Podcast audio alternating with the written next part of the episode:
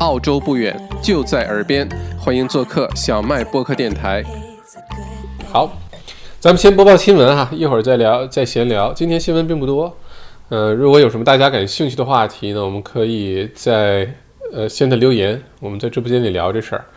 嗯，如果没有的话呢，大家可以早点休息哈。好，今天是二零二零年九月二十一号，眼看着九月份就要过去了哈。呃，今天是星期一。那过去的这二十四小时当中呢，维州新增的病例是十一例啊，特别低哈，十一例，有两例的死亡。呃，维州呢目前现在有病例是六百五十七例，呃，目前十四天的平均值已经降到了三十四点四。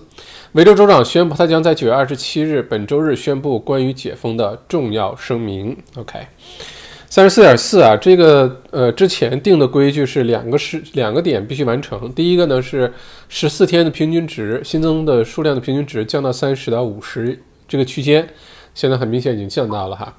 呃，虽然从规律上来说，星期一、星期二的数据稍微会低一些，星期三呢会稍微多一些，但是也很难想象，呃，这个一下子又回到五十以上的平均值是非常难的。呃，另外一个条件就是时间点，一个是九月二十八，一个是十月二十六，然后十一月二十三。那九月二十八号这个时间点不会有任何变化啊，我们肯定是要等到九月二十八四级封城才能结束，才回到三级封城。呃，但目前来说呢，三级封城会不会在十月二十六号准时又进入下一步哈？呃，现在来看呢，这种可能性很大，可能例外呢允许一些呃店开门啊，比如说。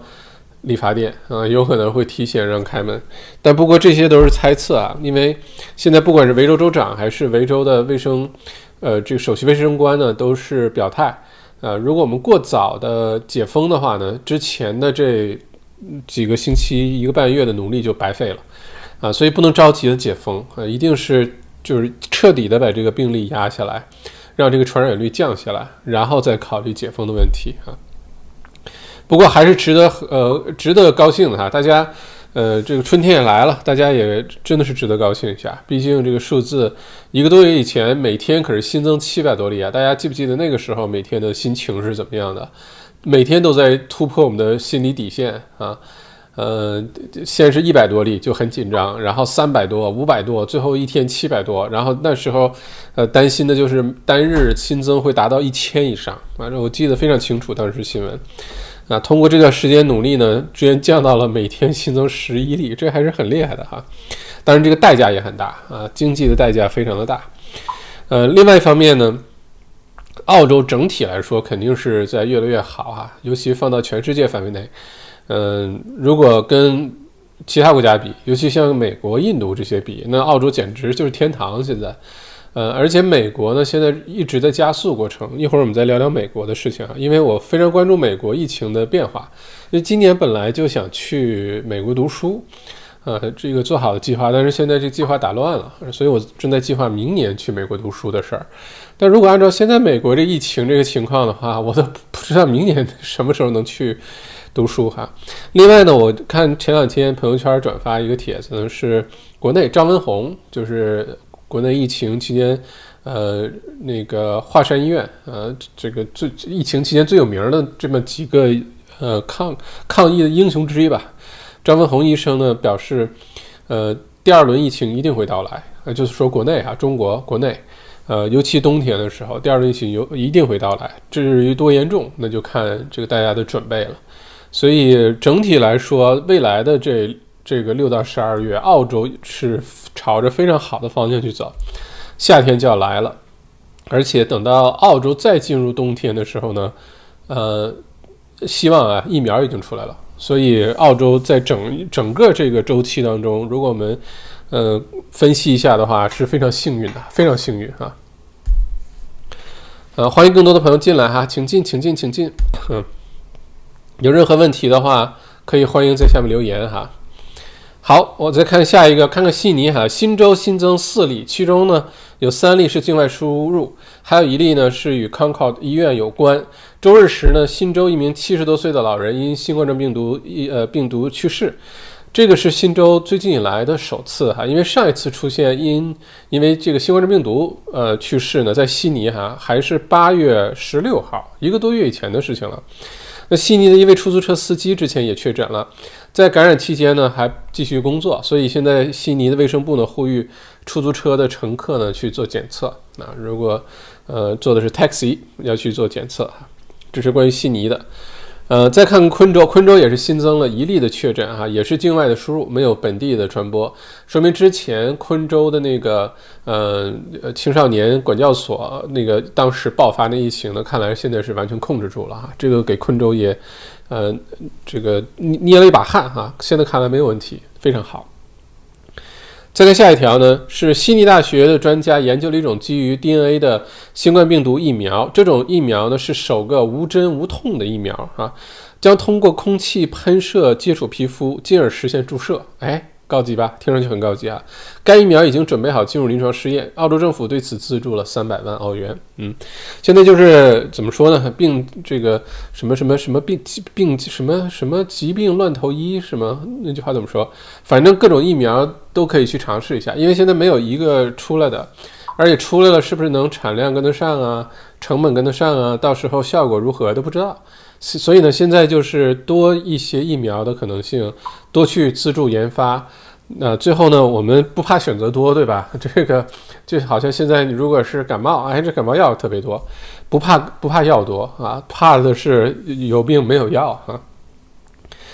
嗯，再看一下澳洲航空啊，Qantas 公司呢，最近这事儿朋友圈里面大家转发哈，很有意思，是这个呃，这 Qantas 呢推出了一个航线，一个航班。呃，目的地是哪儿呢？是 nowhere，就是没有目的地，就随便飞啊。呃，就是给想要旅行、想要体会又坐飞机出门的这个乘客呢，一个一个漫无目的的一个观光的一个航线啊。整个的航航线呢会飞七个小时，但是就兜一圈就回来，哪儿也不去。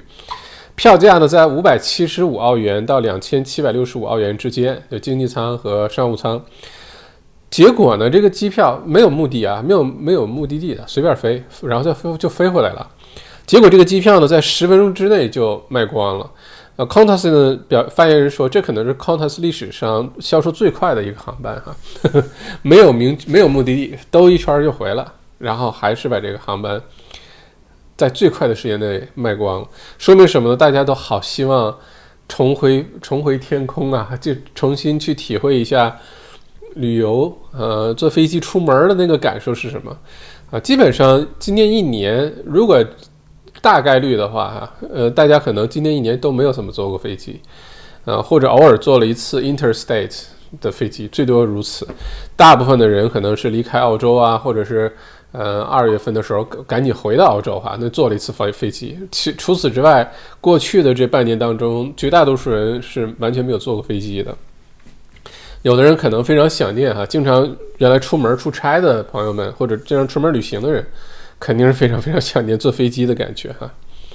再看下一个，十月一号起呢，澳洲的私人医疗保险的费用将上调，预计呢，单身人士每年将多支付三十五点三六澳元，三十五块钱，一个家庭呢要多支付一百零三点四八澳元，其中呢，Medibank 平均增幅百分之三点二七，Bupa 平均增幅为百分之三点二六。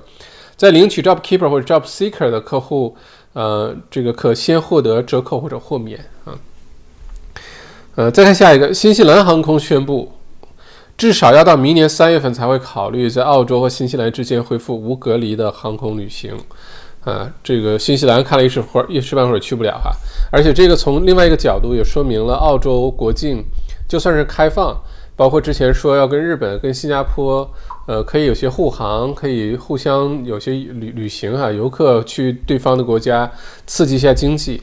目前来看，可能大家不要抱太高的期待，说这事儿很早会发生，有可能要等到明年二三月份。新西兰咱们的小兄弟哈，这个呃，澳大利亚新西兰省都这么表态了，那有可能大家要有足够的心理准备，明年三月份之前都离不开澳洲去旅行啊。呃，新西兰目前也算控制的还是不错的哈。另外呢，呃，是全国橄榄球联赛 NRL 宣布呢将裁掉百分之二十五的员工，每年节省五千万的支出。今年裁员的消息不断哈，各行各业。先是 Qantas 这样的大公司开始裁，后来什么样的公司都都在裁，嗯，包括这个银行啊，包括大学啊，包括这些体育联赛啊，都都都在裁员。啊，还有些我们知很熟悉的知名的这些公司，什么 GoPro 啊这种运动相机的公司都在裁员哈，所以今年很多很多人失业，而且澳洲经济的挑战将会在疫情之后才到来。呃，现在有些消息呢是说没有想象中那么糟，呃，但是不管跟想象的相比怎么样，有一个事实是肯定存在的，就是经济会进入衰退，经济呃这个面临的挑战会非常非常的多。所以我们要做好充足的心理准备啊，嗯，不要看到一些好的新闻、一些好的消息，呃，包括今天我看到有个房价上涨啊，说啊这个，嗯，很多朋友发一个截图，一个主持人说什么，呃，昆士兰房价涨百分之二十，其他地方涨百分之十三、十四，大家没有看到这张图？要看到这张图的话，在下面打个打个一，好吧？呃，然后顺便表一下你的态，你觉得这个信息你你怎么解读这事儿啊？说房价会涨百分之二十、十三、十四这事儿哈，嗯，一会儿咱们展开聊一聊这个话题，好吧？这个是主要的新闻啊，今天新闻比较少，我再看一下有没有重要的其他需要大家知道的。今天澳洲股市大跌哈，嗯，开盘了之后就一直在跌，整个今天我看包括美股上上上涨的股票非常少，特斯拉是其中一个，其他都在跌。不过这事儿，呃，怎么说呢？没有买卖就没有伤害啊！你不要一跌了就赶紧赔着钱往外出手，你就不要。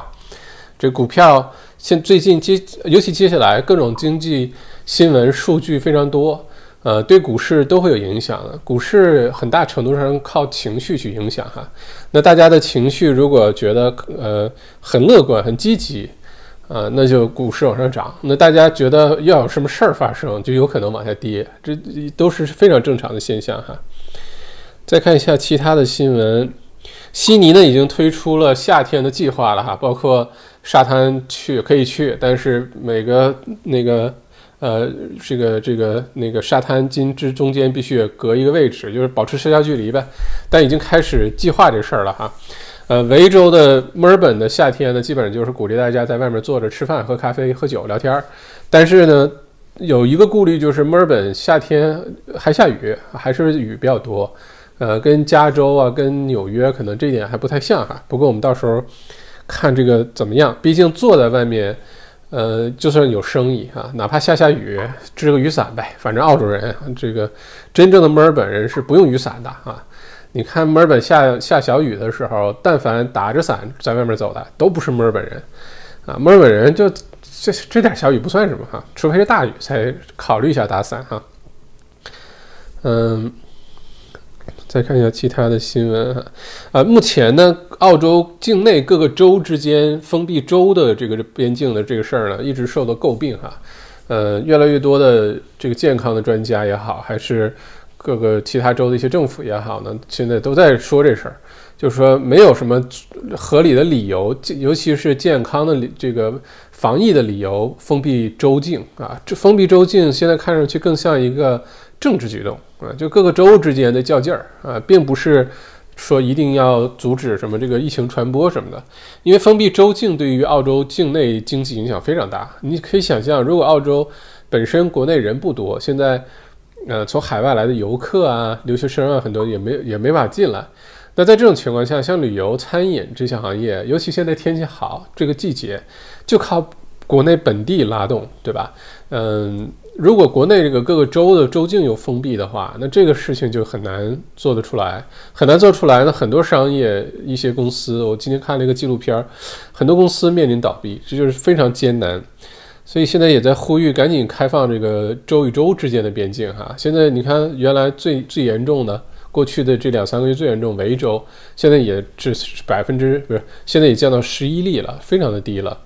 所以现在真的是可以考虑，我也呼吁一下哈。赶紧开放州境哈，赶紧让我去昆士兰吧。嗯，再看看其他的消息，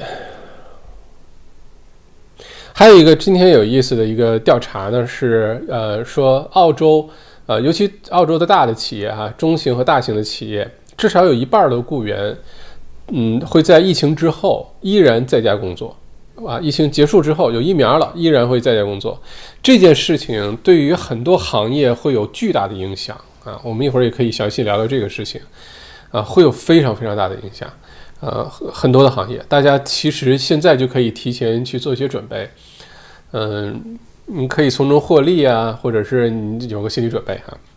一会儿咱们展开聊这事儿，大家也欢迎在呃留言区聊一聊，说这个咱们怎么看待呃这个如果长期未来五年、八年、十年甚至更久，一半的澳洲人都在家办公这事儿，呃改变了整个的上班的习惯，你觉得会对比如说房产、汽车行业、交通，大家住的这个分布，对于住的区的选择，甚至对于城市的选择？呃，所有的这些，你觉得会有哪些改变？咱们一会儿详细聊聊这事儿，是吧？嗯，另外呢，就是呃，现在估计呢，圣诞节之后，尤其明年上半年呢，零售业应该会很开心啊，因为呢，每一年呢，澳洲人的旅行的这项消费呢是六百三十亿澳元，六十三个 billion。dollars，那今年没有地方花，没有地方去旅行，那这个钱呢？现在看来都去了什么 Harvey Norman 啊，还有像卖毛巾、卖卖毛巾、卖被子那些公司 a d a x 都去这些公司了。所以这些公司现在业绩特别的好哈，嗯，就卖电器啊、卖电视这些生意都特别好，什么 JB Hi-Fi 什么的。Harvey Norman 今天股价也是涨，就因为它的利润，呃，它的收益啊，增长了三倍，疫情期间哈。这 Harvey Norman 那个老爷子 Jerry，呃，Harvey，好开心啊！呵呵一把一把年纪了，非常有意思的一个老爷子，非常硬气。之前刚开始在两千一五年，好像是做小麦读报的时候，那时候就挺关注这个老爷子。嗯，就当时就总是他非常硬气的那种新闻哈，就特别有自己的性格，还是一个很很有意思的一个人。嗯嗯，OK。主要的就是这些新闻，这新闻还是比较少哈。看看大家的那个留言，我们第一个可以聊的是关于刚才说的房价的事情哈。呃，房价那个帖子我找出来给大家说一下哈。嗯，呃，是有具体的具体的这个数据，呃，有有呃有零有整，然后呢，嗯，转发的人很多。我发现呢，呃，转发的中介朋友是最多的哈。这个可以理解，因为中介朋友非常希望房子涨啊。之前我们在说这事儿的时候，还引来了一个非常忠诚的点呸的一个观众哈，呃，也是房产中介，自己也认了是他点的呸。但是我发现这个在认知上有一个很大的误区，就是说，不是说房价跌了，中介就没活干了，所以中介一定要盼着房价涨，不是的。中介的话，房价跌的时候，有可能机会更多哈，交易量更大也说不定。然后因为这个事儿，因为我说哪些区的房价会跌，呃，这个投资者要谨慎。结果呢，呃，这这这这个这位观众朋友就忠诚的点了呸哈，而且都准时回来点呸。这在认知上这个差距之大，有的时候需要解释哈。Anyway，呃，我给大家说一下这个新闻哈。今天这个新闻呢是，相信这张图可能很多朋友都看到了哈，看看能不能看到。呃，这张图呢就是说，呃。这个 Channel Seven，然后说的呢是 Westpac 银行西太平洋银行的一个呃一个预测哈，是说呃二零二一年到二零二三年澳洲的房价，我给大家念一下，说墨尔本呢是上涨百分之十二，悉尼上涨百分之十四，布里斯班上涨百分之二十，Perth 上涨百分之十八，阿德雷德上涨百分之十，咱们就说一下这个事儿哈。这个也是对于数据的一个解读。咱们接下来几分钟时间来一个迷你版的呃大数据分析小课堂啊，讲讲到底怎么去解读数据。因为平时大家还是要学习一些解读数据的一些呃基本的常识、基本的知识，对我们提高认知或者是避免呃被忽悠非常重要。你要是会解读数据，因为数据本身呢其实是没有意义的。对于数据的解读是很有意义的，而对于数据解读，你会发现，同样一组数据，有的人解读是一个结论，一个人另外一个人呢，可能是完全不同的一个结论。呃，如果解读的不对的话，角度不对，或者是有明显的盲区的话，那就是水能载舟，亦能覆舟了啊！它能耽误事儿，也能成就事儿，看你怎么去解读这个数据。那通常数据来看的话呢，呃，我们在看数据的时候，一般会关注几个点。第一个呢，是你光看数据，如果是一个维度的，就比如说，我就给你个数字，我说，呃，布里斯班房价上涨百分之二十，我就给你这一个维度的数据呢，是没有任何意义的。你跟什么比呢？你跟哪个城市比？你跟布里斯班的什么时候比？呃，上涨百分之二十是什么意思？对吧？是没有任何意义的。数据呢，一定要把它放在其就增加一些其他的一些维度去解读，比如说时间的维度啊。啊，比如说它跟自己什么时候房价的，比如说同比、环比，啊，跟上个季度比，跟去年同期比等等，你一定要有另外的维度加进去再解读，这是一个。另外呢，在解读数据的时候，趋势比较重要。单独一个点的数据没有没有什么意义，它它反映出来的那个趋势比较有意义啊。再有呢，就是数据的表达方式非常多。我之前在呃小麦谈地产这个文章写过一篇专栏文章啊，就专门想解讲这个怎么解读数据的。你比如说，你看一份什么健康报纸，他跟你说同样是大标题啊，都是标题党那种的话，一种呢是说，如果你吃了这种水果，你的血糖呃会上升百分之三百。啊，这是第一种说法。你听完之后，这水果不能吃，吃完糖糖尿病了。另外一种说法呢是，如果你吃完这个之后呢，你的血糖这个指数，我我记不得具体数字啊，我就就是举例子，会从百分之呃零点三上升到百分之零点九，这是另外一种说法。这两个说的是一模一样的一件事儿啊，从零点三零点九是上升百分之三百，另外一个就是我直接就是说上升百分之三百。就看这个动机是什么，就是你要知道，很多的媒体或者是有时候在表达一些数据的时候是非常有导向性的，不是说表达数据这一人或者一个作者或者是这个媒体不知道啊，有的时候可能真的是不知道哈，可能没有听过呃麦校长来解读怎么来看数据哈，但是大部分人是知道的，知道的话，他按照自己的那个。比如说哪一个能更吸引眼球，哪个写出来大家更愿意去点，然后能增加点击量也好，增加热度也好，然后就会用哪个标题。刚才说的是两个一模一样的。吃了这个水果，血糖上升百分之三百；吃了这个水果，血糖从百分之零点三上升到百分之零点九。然后比如说安全的界限是百分之一点五、百分之二，那就根本没什么影响啊。说实话，那这种情况在我们生活当中其实经常常见。大家以后在自己看数据的时候，一定要多根弦儿，它到底说的是什么哈？你比如说刚才我跟大家说的这个分享的这个新闻哈。这数据呢，其实很有导，很有误导性。如果大家只看这截图，加上我今天观察了一下朋友圈里面各位朋友发的转发的时候，都会自己加个评论，对吧？基本上就是说，看房价上涨，赶紧买啊！因为基本上都是中介朋友在发这个哈，嗯，快买啊！这个房价要上涨了，现在买了就就赚了哈！现在赶紧入手就赚了，加上利率低什么的，然后明年入手入手就晚了啊！就基本上是这么一个一个主题，一个这个定定调哈，是不是这样呢？呃，咱们客观的说哈，首先呢，利率低是对的。这个时候买房子，如果现金流不受影响，或者你买投资房，呃，租客有保障的话，现在买房确实是你可以考虑。尤其是现在还不是最好的时候，尤其等到十一二月份到明年的。二三月份一直到明年四五月份这段时间是非常好的时候，但这里面有个很大的前提，就是你能不能供得起，能不能拿得到贷款哈？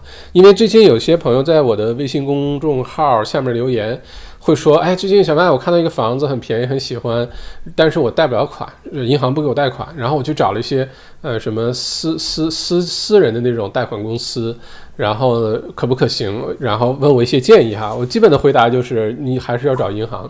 这种私人的贷款公司呢，有的时候一个隐藏费用的问题，另外呢，有可能利息是比较高的，这个代价值不值得，一定要考虑的非常清楚，不要呃强迫自己进入市场啊。那我们再回到呃看到这个数据哈，首先同样是 Westpac 的自己的说法，自己的数据哈，就是刚才我说这个百分之二十十八这个 Westpac 说的，Westpac 自己的新闻本身说的是什么呢？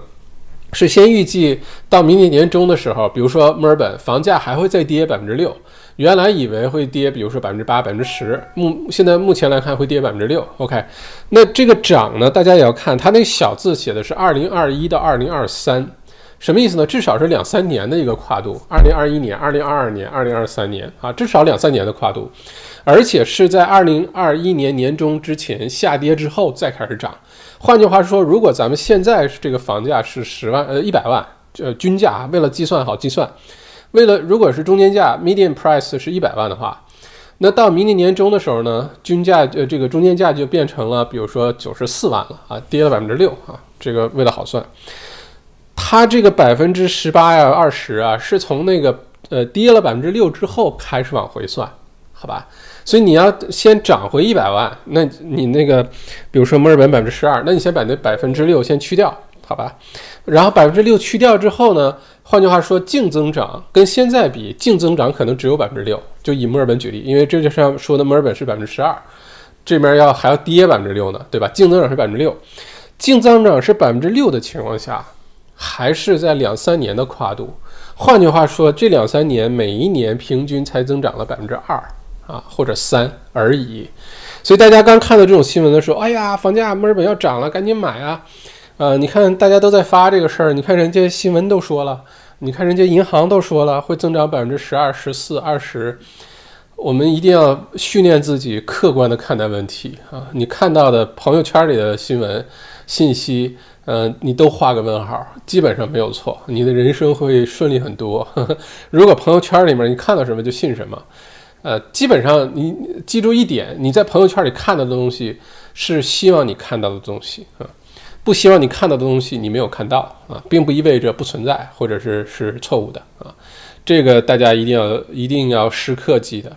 既然作为咱们小麦直播间的各位五岁抬头的各位观众哈，嗯，多培养一些自己的这个这个认知。呃，一些思维能力非常重要。这个世界其实，你说它险恶吧，它也险恶；你说它善良，它也善良。它就这样，这世界就是这样的。你理解了它背后运运行的规则和一些背后的一些东西之后呢，了解的人可以顺利的躲过。就我不受这影响，那这个世界反正还是这样。那如果你不了解呢，你就会一直被牵着走。然后你就你眼中的世界逐步就变成了另外一个样子，然后大家好像每天都长着一个样，穿着一样的衣服，戴着一样的 Apple Watch，挎着一样的 LV 爱马仕，但是人与人之间对待这个世界的看法，这真的是天差地别，真的是天差地别，都是一点一滴，这些认知的差别哪来的？就是你吸收这些信息的渠道。你把自己自己的注意力放在哪些信息上面了？然后日积月累之后，你看到世界就是跟人不一样啊。呃，没有说谁看到世界是对的，可能谁看到的世界都不是对的。这世界本身就一个样，然后每个人都有一个自己的解读啊。什么哈姆雷特，对吧？呃，一千个人眼里面有一千个哈姆雷特，是这样子的。但是如果你想这个人生之路走得顺利一点啊，不要总是走弯路，不要总是被人牵着鼻子走。对于你看到的信息，都要嗯画个问号啊。对于你自己来说，没有任何的错啊。所以看看大家刚才留言，一会儿我再说。嗯呃，下一个下一个新闻哈，关于就是如果大家都在家工作了，对于澳洲或者全世界我们的影响都有哪些？不过刚看看大家刚才留言哈。嗯，我先从上面看吧，一会儿再看大家关于刚才这个房价数据的留言哈。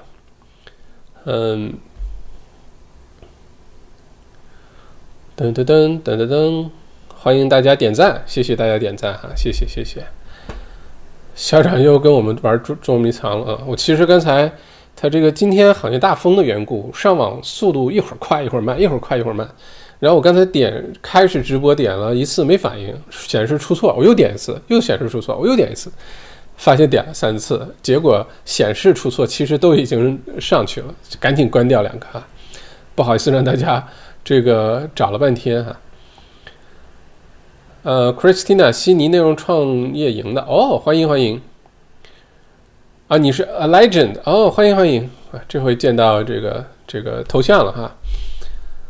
嗯，OK，一个传说，OK，欢迎 Miss Lord，欢迎 My Lord，嗯，欢迎 Adam Flora 说最近看到几个华媒公众号都在发房价近期某个时候再次起飞，校长怎么看？刚才我已经解读这事儿了哈，呃，而且在之前的几期直播当中呢，我们详细的讲，哦，房价这东西就是个供需，它有它有非常。基本的一些点，你能推测出来房价到底是什么走势？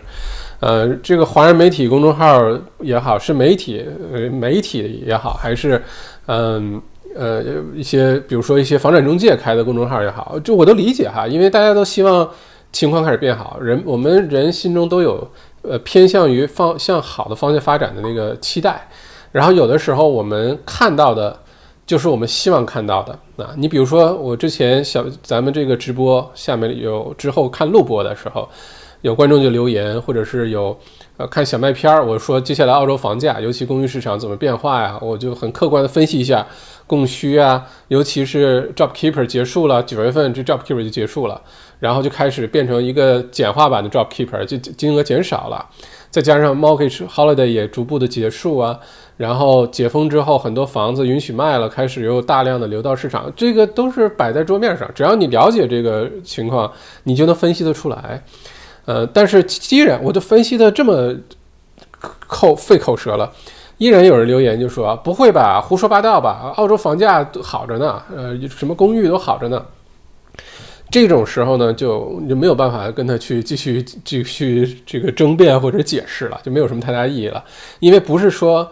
是不是可能的问题？是已经正在发生的问题。你看看这些房子，哦，尤其这几大城市公寓的这个租金空置率，呃，整个的房价就能看得出来。我不觉得，我甚至觉得这几个城市的公寓哈，除非是特别大户型、特别特别的一些公寓，否则我不觉得二零二二年之前有任何买这些高层公寓的意义。那这些讲完之后呢，呃，依然有观众留言就说不会，没有这个可能，房子房价不会跌的。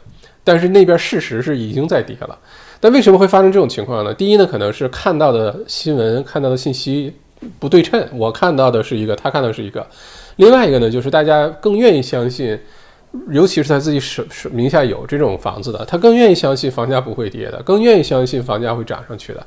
但是有的时候，你希望是什么情况和真实的是什么情况是不一样的。如果你只活在你希望当中，事情不会因为你希望它变好，它就变好。事情是因为你做了充足的准备，当它即使不好的时候，你依然有对策，有 Plan B，然后你顺利的度过这个难关，然后它就才变好。这这是一个正常逻辑，对吧？不过这种情况经常发生。大家如果呃以后有人跟你谈这个事儿，我反正我现在脸皮也厚了。刚开始一五年的时候写小麦谈地产专栏。刚开始没人看，所以就算了。后来开始有点影响力了，看的人多了，就各种拍砖的，各种呃在下面留言骂我的键盘侠都出来了。有些你基本上你就确定的是他根本就没有看这文章啊，基本上看了第一段第一句话，他就开始开始留言了，就拍砖了。因为答案都在，有的时候我会欲扬先抑一下哈，我先陈铺垫一下，然后后面再解释。后面解释他不看，他就看前面就开始拍砖啊。呃，反正现在刚开始还认真的回复啊，哎呀，你你你可能是没有看，现在就你拉倒，我我我我尽我最大的努力和善意，把这信息给大家分享啊。你你依然坚持看到你眼中的那个世界，It's OK。我尊重你眼中有不同的世界啊，也请你尊重我眼中也有一个不同的世界，好吧？这世界就和平多了哈。呃，不知道回答你的问题了没有哈，La Flora。你有，所以喷射疫苗会是哪个公司生产的？你想买，你想开始去买股票是吗？现在还不知道啊，知道了我会告诉大家的啊。呃，尤其是健康医疗这领域，我了解的还比较多，有很多小道消息。所以有什么事儿提前我会告诉，尤其是咱们 XMBA 这个呃学员营里面啊，学员群里面会经常会透露一些这种小信息哈。呃，健康益生堂感谢麦健身啊，昆州无爱，我多么希望昆州无爱，昆州就不要有爱啊，昆州不是那个不是不是不是爱啊，是昆州就不要有任何问题哈，顺顺利利的，就等着维州变好了，昆州向维州展敞开大门，那就好了哈。嗯，丽丽，请问校长预测一下二十八号能否解封五公里，允许家人探访的？谢谢了。二十八号肯定不会解封五公里这事儿的，不会的。嗯，按照原来制定的路线图呢，是要等到十二十月二十六号才解封五公里这事儿。十月二十六号，换句话说，十月二十六号之前就别惦记去酒庄啊、爬个山啊、去个大洋路啊、去个温泉、洗个温泉。当然温泉也不开，骑个马这些都没有。超过五公里，呃，会不会提前呢？有可能提前，但是不会是九月二十八号那么提前哈。是比十月二十六号原定的计划可能会提前，这是有可能的。如果疫情一直能保持住的话，但也不会提前太多，这个千万要有充足的思想准备。真的到了十月二十六号那天才解封五公里限制，也是情理之中，也是大概率事件啊。呃，IMZY 说那个房价上涨的太扯了啊。OK，呃，威斯潘、维森数码都是都是中介在发。这这里还是再说一次啊，因为我知道咱们观众群里面经常有很多的房产中介哈。呃，这个事情我们就只很客观的说这事儿。首先呢，房子涨和跌，中介都是活干。我们之前也分析过这事儿。对于中介来说，重要的是成交；对于中介来说，重要的不是房价。房价低的时候，你成交量变高，你反而收入会增加，这一定要说说的非常清楚啊！因为我们也举例子，你卖卖一套二手房，一百万的房子，比如说百分之二的中介费，一百万卖了，中介拿两万，对吧？九十万卖了，对于房东来说，那个卖家来说，那损失可大了，损失十万啊！但是对于中介来说，损失多少呢？变成一万八的佣金，差两千块钱。对于房东差十万，对于中介只差两千。所以对于中介来说，成交很重要。对于中介来说，房价其实不是最高的时候，房这个中介生意最好做，好吧？呃，只不过呢，咱们华人朋友圈里面很多中介是做海外市场的，做新房楼花，尤其是公寓啊，一些联排别墅的一些楼花。那在做这种情况下，现在肯定受影响啊！不，这个有一些舆论的导向啊，不能来澳洲啊，留学生进不来啊，等等这些因素都很多。但是一定要清楚的认识到，如果你做的是中介这一行的话，中介什么时候生意最好呢？是房产市场上交易量特别大的时候生意好，不是房价最高的时候生意好。这个是一定要说清楚的哈，因为这个之前给我点那么多赔，太太不值得了，你冤枉死我了哈。嗯。罗福爷梦想还是要有的，嗯。Flower 说疯子骗傻子，但也没有那么夸张哈，但也没有那么夸张。但是，嗯，还是那句话，第一呢是大家会摘选那些会选取那些大家想要相信的信息出来，然后把它发出去，然后有其他的也希望看到，也希愿意相信这个信息的人继续转发它了，这是人性的特点来着，对吧？嗯。事实上呢，我们每天接触的信息有那么多，嗯，往往你深入一点点去研究的时候，你就会发现这数据不是那么回事儿，不是转发的那个样子。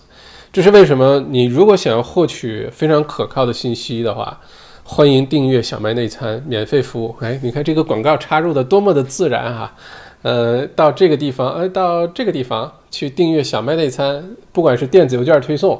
还是下载小麦读书 APP 啊，安卓版马上就上线了哈，已经在测试，快完成了。呃，苹果版、安卓版小麦读书 APP 每天早晨，呃，邮件是七点钟，早上七点钟推送。呃，这个手机 APP 是八点钟这这个推送，你就可以在手机上看新闻，没有任何广告，没有任何赞助，这是小麦内参的原则，不接受任何广告和赞助，为了保持中立，为了保持这个信息的客观和透明。呃，周一到周五哈，这个大家去看一下，免费的，就就已经坚持给大家小麦内参已经多长时间了？小麦读报是二零一五年开始的，嗯，之前是在朋友圈里发啊，受到很多欢迎，后来停了，因为那时候后来换工作之后没有报纸那么容易看到了。呃，小小麦内参应该已经为大家服务，至少服务连续服务啊，风雨无阻，应该是一年半了吧。呃，也不收费，都都免费，就大家欢迎去看啊。还有麦校长的评语在里面啊。呃，你要是这个呃觉得小麦内餐订的这个是小麦内餐的呃订阅用户啊，呃，欢迎在下面留言给点反馈，好吧？给个给点掌声啊。嗯。这个 roll on roll one one，呃，房价上涨百分之二十，那物价上涨百分之十五，哎，这个想法也挺有意思哈，就是要把其他的因素也考虑进去，房上物价的事儿，物价的事儿，咱们在 XMBA，呃，财富公开课第一个就十大理财热门话题里面有讲过物价的事儿，呃，接下来物价肯定会涨的，物价肯定会涨，大家要心理准备哈，嗯，但不会上涨百分之五十十五那么夸张哈，嗯，OK。Andrew 说：“不是没可能，因为并没有说二十二一年什么时候，二二一年一二十二月底也是二十二一年啊，Maybe OK。Winston 懂，说今天衣服挺好看的哦，谢谢。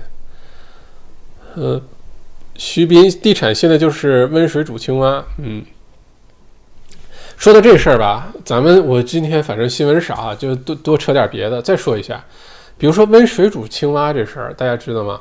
因为我们经常用温水煮青蛙来形容什么呢？就你在一个安逸的环境当中，你不奋进了，然后慢慢你就消磨意志了。当你遇到危机再去做反应的时候，已经来不及了，对吧？就像之前在大学工作很稳妥，最近因为疫情被呃辞退了，被被这个解雇了，那个。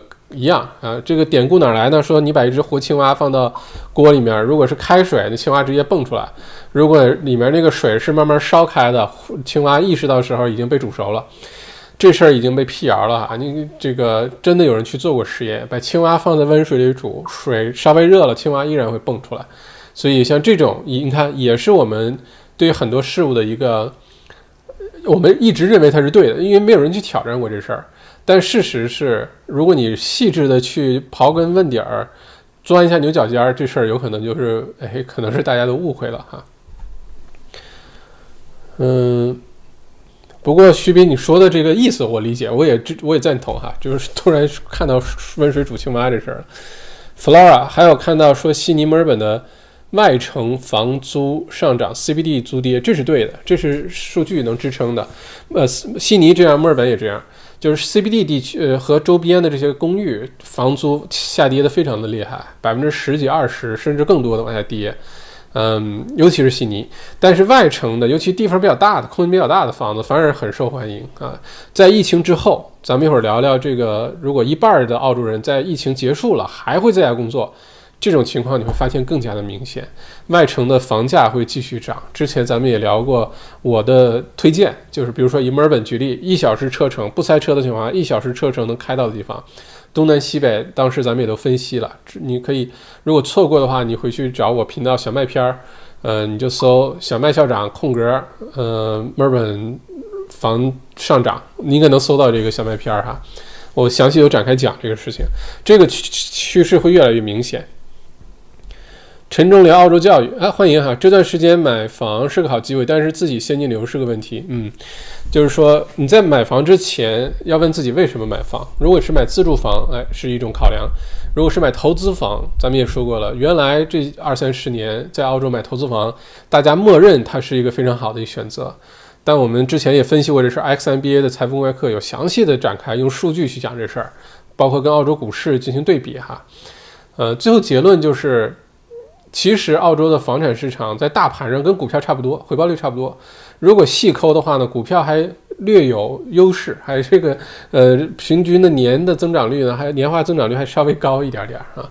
呃，这还都是把什么房租啊，或者是股股票的分红、股息派股息，还有什么杠杆这因素都考虑进去的情况下，那你接下来你要买投资房是为投资的话，其实选择有很多啊，不一定非要买投资房，只是大家平时接触投资房比较多。华人朋友圈里面，华人房产中介很多，但是你看，鼓励大家怎么去投资股票啊，投资其他选择的那个其实不多，对吧？这样大家收到信息就认为买房子是对的啊。呃，就很多澳洲人也认为是这样，但直到疫情发生，直到那句话怎么说的？很多事情都是对的，直到被证明是不对的那一天。现在就是那么一个时刻。所以，如果是为了买投资房，你把现金流要充分的考虑进去，能不能贷到款？银行现在是非常谨慎的。如果你为了 push 非得要贷到这个款买这个房子，意味着你可能初期这个付付放进去的费用比较大，或者是呢你在利率上被惩罚，就别人拿到的利率非常低，你非要 push 自己为了买这房子拿贷款，有可能利率就比较高。再有呢，可能通过的一些渠道都不是非常关这个正规的一些渠道拿到的这些贷款。之后出问题的时候都会后悔的哈。当然，如果你现金流也不受影响，租客又能得到保障，然后呢，那未来六个月、十二月买投资房是好时候啊，是好时候。但是这时候你发现，跟原来的策略就不一样。原来是我攒攒攒买一个，攒攒攒买一个，五年买三个，十年买八个，买五个，原来都是这种计划。这次疫情发生很多很多，这过去的十年、十几年、二十年。非常辛苦，省吃俭用买了五套房、八套房、十套房的这些投资者，因为突然疫情来了，然后造成比如说租客呃跑了，不交房租了，Airbnb 空了，没有租客了，等等。结果这房子贷款还不上，现金流压力太大，不得已的这个降价抛售，把过去这些年的积累和和这个积攒一下子就给抹抹空了。这个是个很重要的教训来着，所以一定要在你现金流，你可以自己做一个打算，就是当假定现在你的现金流少百分之四十的时候，你能不能负担得起？听上去有点保守，但是对于现在澳洲接下来要面对的这些经济呃这个环境的挑战来说，一点都不保守哈。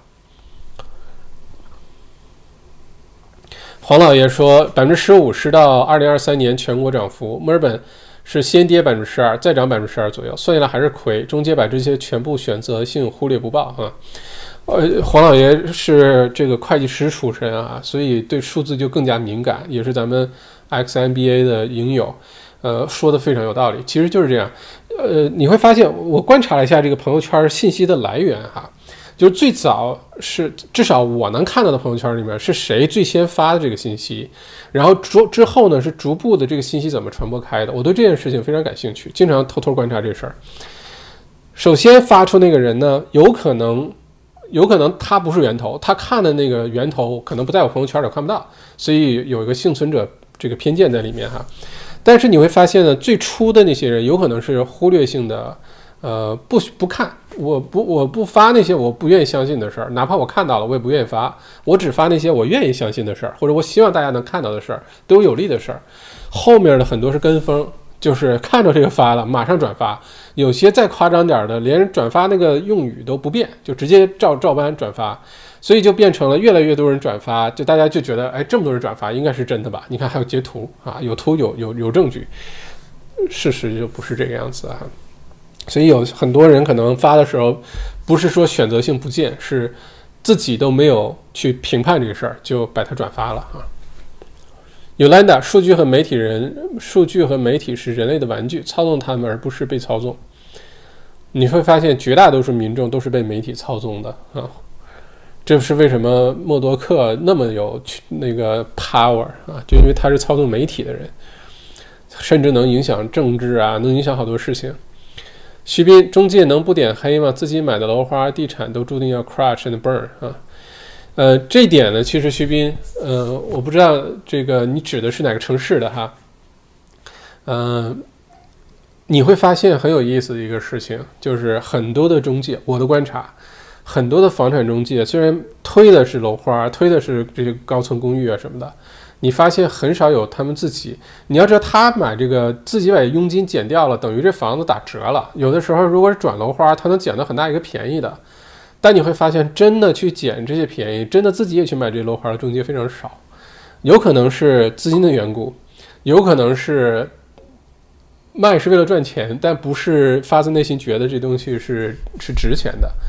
啊，这个就多说一句哈，呃，大家可以去观察一下。笑笑说：“现在房子出租很难，现在风水转到租客了。租客租房现在都很挑剔，买房自住问题不大，投资确实如麦校长说的，自己多多斟酌。嗯，L A O 没有新移民，没有学生，房子涨难。嗯，要看区看类型，因为呃新移民，我们之前说过这事儿啊，新建房屋，尤其是这些高层公寓啊，这基基本上不是卖给海外投资者，就是租给留学生啊这些。”只占澳洲整个房产市场的个位数啊，百分之六、百分之八这个区间，所以对于澳洲整个的房产市场来说，这新房这这小撮不算是主流，最主流的还是那些自住，尤其是二手房市场是非常主流的一个大市场。嗯，包括接下来疫情这段时间，有些区是上涨啊，就比如说你往原 Mornington，你看接下来肯定会涨的，一定会涨的啊，尤其是适合家庭住的，不要太贵的啊，别两三百万的，就你会发现八十万。到一百五十万区间都特别好好受欢迎，因为大家都跑去希望住个大的地方了，希望接希望接近大自然了，听听鸟语花香，每天早上到小树林里跑个步，到海边遛个狗，然后回到家里冲杯咖啡，开始工作几小时，然后到到院子里面摘摘菜，种种水果。然后再陪小孩玩一会儿，小孩，然后再回到屋里回点电子件，这一天就过去了。这是未来的工作方式啊！这是澳洲人现在为什么有一半的人不愿意回到办公室了？疫情之后没有疫情了，都不愿意回去，因为这是澳洲人向往的生活方式啊，就是在家办公，接近大自然，这是关键词。那你就想吧，在什么什么区，离多远的地方能能做到在家办公，接近大自然？然后这房子要够大，里面有办公区，对吧？有小孩玩的地方，有家庭这个看电视啊、吃饭的地方。那这房子要大，地那就不能太小，而且这个区呢也不要离市中心太远，你别开车三个小时。都去莽布来了，那就没啥意义了，对吧？基本上就一个小时左右，哎，一个星期有两三天进城，那是完全可以接受的，对吧？其他时间你就鸟语花香啊，看山看海看湖，然后住在背山靠海，有个小树林儿，这是澳洲人非常向往的生活哈。这些呢就不靠新移民来支撑，有没有新移民，有没有留学生，这些房子都会涨啊，都会有需求在啊，所以这个区别非常的大。黄老爷说。Council Council Council rates 呃的估价都在跌，中介怎么去抗诉 去看 Council？OK，嗯，Anonymous Hacker 英语考试呢可以走出五公里吗？英语考试可以走出五公里吗？特殊原因应该是可以出五公里的哈，你能证明你有理由出五公里是可以的。这里说的五公里呢，是你没什么特殊理由，比如说我想买个。呃，买我想我想买个冰激凌，我非得不在家门口的 Woolworths 买，我非得跑去二十公里以外的 Woolworths 买，那你肯定被抓，这被罚款是肯定的。你有充足的理由不能在你家五公里以内完成，比如说跑步啊、骑自行车啊、运动这些东西不能完成，你必须离开那儿。比如说去诊所，你诊所就不在五公里外以内怎么办？你只能 出五公里。呃，这五公里大家不要想象成是那个。孙悟空给唐僧画那圈儿啊，就怎么也出不去的，妖精怎么也进不去。不是，你有理由，你可以出五公里的啊。呃，Angry Old Driver 校长能预测一下目前到年底这段时间澳币对人民币的走向吗？多谢。这个里面的因素非常非常多哈。如果咱们说的是澳币和人民币的货币对的话。那这里面就是看哪一个货币会比较强势一些，哪个货币会比较弱势一些，然后体现出来就是一个货币贵，一个货币便宜，对吧？是这么这是这么出来的，就有可能两个货货货币呢都在往下跌，或者两个货币都在往上涨，或者一涨一跌，但是这是个相对的事儿，不是只能看一个的。我对货币就是澳币对人民币的判断呢，年底之前。远了不敢说啊，年底之前，我认为澳币会维持在现在这个高位，呃，再走高点都有可能啊。这个背后的原因呢，跟澳洲经济率先复苏、澳洲铁矿石出口，呃，澳洲现在整个的这个环境，呃来说，澳洲有这个理由。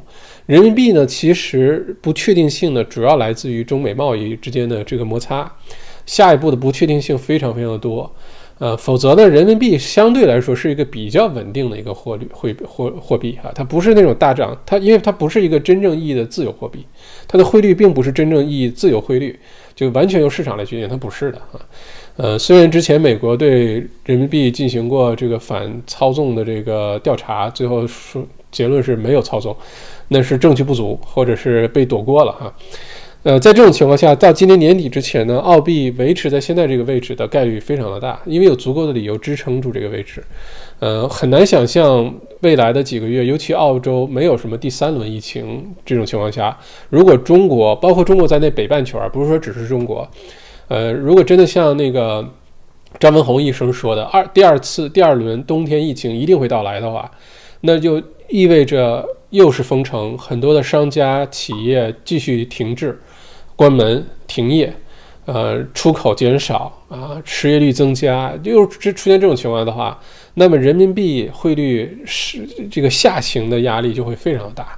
那体现出来就是澳币汇率维持住这个水平，甚至还得走高一点，这是很有可能会发生的。再远了不敢说哈，这是到今年年底的。嗯，OK，Wonderland 哦，留言是吧？嗯，哎，不少朋友是这个小麦内参的订阅哈，天天向上，小麦内参真的很走心了，哈哈，谢谢，健康益生堂麦校长六六六哈，嗯，谢谢谢谢，Jerry 张说一半在家办公的影响啊，一般在家办公影响哈，咱们可以详细说说这事儿哈，嗯。听说，即使疫苗成功研制出来后，也会出现所谓抢夺有限疫苗资源的问题，澳洲会不会这方面的困扰？澳洲本土有足够生产量能力，对吧？Angry Old Driver，澳洲两千五百万人，就不管你是什么身份，在澳洲境内两千五百万人都会得到免费接种。呃，因为澳洲本地的 PR 或者是澳洲公民有 Medicare，对吧？呃，如果是在这儿的访客、留学生啊等等，呃，这个按照签证要求都是有自己的私人保险的，呃，Medibank 啊什么这些的医疗保险。呃，到时候呢，两千五百万人都会免费自愿的接种这个疫苗，你不非得不愿意接种没关系，不会勉强你的哈。嗯，而且澳洲准备在明年年中之前生产多少呢？会生生产八千多万支。换句话说，每个澳洲人有三支，在澳洲生活的话，你在澳洲境内的话，每个人有三支疫苗。呃，如果一支疫苗有效期就是给你打完之后抗体只能坚持六个月，你也有三支，有一年半的疫苗可以用，所以非常放心。一定是有先后顺序啊，也说了，明年年初一二月份第一批疫苗给呃老年人，给前线的医护人员，然后逐步的开始给这个给大家，这也就非常非常合理哈，这。呃，这个顺序非常合理，但最后大家都有疫苗打，这个是完全不用担心的哈。澳洲海参第一人东哥啊，校长辛苦了，小麦内参带给我们太多方便了，好，谢谢谢谢。原来东哥也看小麦内参哈。呃，Angry Old Driver，这次疫情过后，澳洲对海外移民的吸引力会增加还是减少？具体到墨尔本对海外移民和州外移民的吸引力呢？目前海外移民，澳洲排名前三是哪几个国家？您预测排名近几年变化吗？OK。首先，整个疫情过去之后，大家可以在下面留言啊，你的感觉，澳洲，呃，对于世界上其他国家，我们讨论这问题的时候，不光是考虑中国啊，其他国家都包括在内，包括欧洲、英国、美国、加拿大，加拿大可能不太选来澳洲哈，呃，亚洲的很多的国家，大家可以想象一下，疫情之后，澳洲是更受欢迎了呢，还是更不受欢迎了？就是变变成一个移民的一个目的地的这个国家来说哈。从一八年、一九年数据来看呢，澳洲已经是世界上主要移民目的地，尤其是富豪的主要的目的地。好像是二零一八年的数据呢，是中国呃移民离开中国的富豪的财富总量去的第一个第一位的目的地就是来到澳洲了，就最多的中国大陆的富豪的资金来到了澳洲。而且我们回过头来看这段时间澳洲的表现哈，在全世界范围内给你得看，你说澳洲。从政治上来说，说实话，天天大家都在骂总理、骂州长，一会儿签个名让他下台，一会儿又说这说那个。从另外一个侧面来说，这说明什么？说明大人民不怕政府，说明政府比较这个平稳。大家反正澳洲也不会有什么军事政变呀，像非洲啊什么哒哒哒哒哒哒，对吧？天天有这些事儿，呃，一会儿变成军政府了，一会儿什么？澳洲从来也没有这事儿。嗯，从。疫情的情况来说呢，不管是每一百万人的这个传染率、死亡率，现在控制的情况来说，澳洲在全世界都是首屈，就前一只手都能数得过来啊，排名前几。呃，比澳洲表现好的都是什么南韩、新加坡，其他的就差不多，还有新西兰哈，新加坡好像都没有，最后都没有澳洲表现的好。现在疫情来说，从经济环境来说呢，虽然经济上个季度百分之七的下滑。但是也是全世界排第三、第四这水平，其他国家不是百分之七啊，都是十几、二十几的往下跌啊。所以在这种情况下，大家其实非常容易判断，就是接下来澳洲一定会成为世界上其他国家移民的首选的国目的地国家，澳洲一定会迎来更多的其他国家的移民，这是肯定的哈。呃，至于这个哪些州会成为主要的移民目的地呢？呃，一直以来呢，墨尔本都是澳洲。最受欢迎的原来是悉尼啊，这些年变成墨尔本了。但这次疫情之后呢，墨尔本依然会受欢迎的，这是肯定的。虽然疫情封锁，但是大家也都知道，不是说墨尔本本身有什么问题，比如说不是这个地理位置就特别适合病毒，或者是墨尔本这个呃这个气气温呃特别适合病毒，不是的，是因为墨尔本的这个人为因素造成的，对吧？人为因素造成就可能发生在任何城市啊，不一定非得是在墨尔本，这个大家肯定都能理解。那在这种情况下，墨尔本依然会是一个非常受欢迎的目的地城市，但是呢，有一个地区有可能会发生很大的变化，就是昆士兰。昆士兰呢，原来呢是人口这个净增长比较少的一个州，就很多昆州的人呢都呃都跑到维州来了找工作，因为工作机会比较多啊，教育啊各方面可能这个选择比较多一些。但是这次疫情之后，我的观察是，昆州也会变成一个重要的，不管是海外移民还是澳洲境内其他州移民的目的地，很多会选择昆州啊。这是我对这些这个的看法哈。你有说澳洲留学产业接下来会怎么样？笑着分析一下，澳洲留学今年下半年肯定没戏了，肯定很惨兮兮啦。但是明年开始，这个疫情控制好了，有疫苗了，啊，澳洲的留学跟澳洲移民是一回事儿。红利期，澳洲留学，如果你是做澳洲留学生生意的，今年非常惨。你是开餐馆做留学生生意的，你是开留学中介的，你是卖奶茶的，卖奶茶的现在 好像还可以啊。就这些呢，今年生意肯定受影响，因为留学生不在这儿，对吧？我亲身经历过留学生流失这事儿，因为之前我自己很多年前做过的一个生意，呃，是以留学生市场为主的。当时什么政策变了呢？雅思突然之间说从六要变成七了，然后这个职业列列表清单啊，这个加分啊变得很严。突然这个政策宣布，当年就流失了百分之三十的留学生，百分之三十。然后跟着留学生这些生意就全都受影响，包括我当时我自己的生意。我一个朋友在 Chinatown，他是做香港茶餐厅，一下子就流失了一半的生意，非常明显。今年就是这种情况，但是你会发现，从明年开始，留澳洲留学又会火起来。澳洲留学火起来几个原因哈，澳洲现在留学不能火，明年如果说有阻力的话，其实就是来自于中国的舆论的压力。比较大，就是就宣宣宣传澳洲不好，澳洲种族歧视，呃，亚洲人在街上被打，呃，玻璃被砸，然后那个澳洲满天飞蝙蝠，澳洲满地是毒蛇蜘蛛，这种舆论出来之后呢，肯定会吓到一些人的，吓到一些家长，吓到一些学生就不敢来了。但你看一下现在全世界范围内留学哈，最受欢迎的留学国家有哪些？英国、美国、加拿大、澳大利亚、新西兰，然后再加上欧洲的那些国家，什么瑞士啊、法国啊、什么意大利啊、呃佛罗伦萨，好多留学生。然后呢，再看亚洲地区的什么日本、韩国这些地方，对吧？那你就看这些地方，美国现在肯定是不友好吧？现在正在往外清中国留学生呢，都别说欢迎留学生，留学生的这个签证压力会非常大。我都担心，我我应该不担心吧？明年去如果去美国读书的话，我也要申请签证，因为澳洲公民，我是拿澳洲护照，澳洲公民到美国呢，呃，我有那个什么 APEC 卡，好，然后申请个电子签，好像能在这待三个月还是多长时间，就不用签证就去了就行了。